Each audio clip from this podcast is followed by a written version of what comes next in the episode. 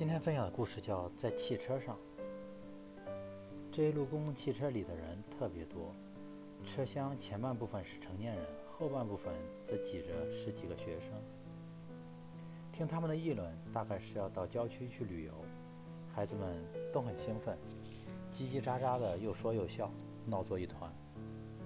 孩子们的喜悦并没有传染给这些心事重重的成年人，他们有的眼望窗外，有的面无表情。有的甚至用厌恶的眼神斜视着这些沉浸在欢乐里的孩子。汽车平稳地向前行驶着，没有一点出现意外的迹象。就在这时，司机忽然一个急刹车，嘎的一声，把这些毫无防备的乘客着实晃了一下。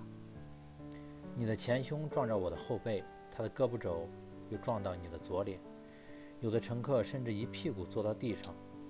沉闷的车厢里一下子沸腾起来，车厢前半部的人在愤怒地指责司机。司机解释说，刚才出现了一个紧急情况，有个骑自行车的人、行人横穿马路，自己是为了避开那个行人才忽然刹车的。但一些乘客并不原谅他，说自己摔伤了，要到医院去看病，司机必须为自己的自己支付医疗费。司机当然对这种提议嗤之以鼻，于是双方爆发了更大程度程度的争吵。这时，也有的开始把矛头指向那行那个行人，说应该下去揍这小子一顿，让他记住这个教训。大家你一嘴我一嘴，吵作一团，骂作一团。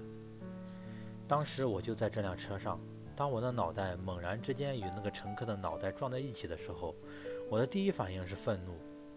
第二反应是想打谁一顿，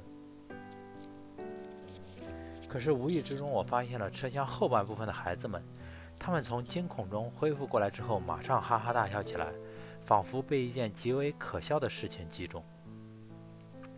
这个说：“哈，你刚才差点没有摔倒，你可真笨。”那个说：“小明，你趴，小明趴到了你身上，把鼻涕都蹭到你肩膀上了。”这场意外给孩子们带来更多的话题，整个车厢的后半部更热闹了。我忽然为自己感到羞愧。我发现，我们这些成年人在遭遇意外时，马上就会把自己设计成受害者的角色，即使对方是无意的。这就是为什么总会有那么多因为误会而生的仇视大量的出现在成人中间，而孩子们则不然。他们把很多事情，只要是不涉及到生命的，只是当成生活中的一个小插曲。从这方面讲，孩子们是我们当之无愧的老师。宽容是良药，它能化解矛盾，拉近人与人之间的关系，消除怨恨，多一些宽容，这样你就会发现身边又多了很多朋友。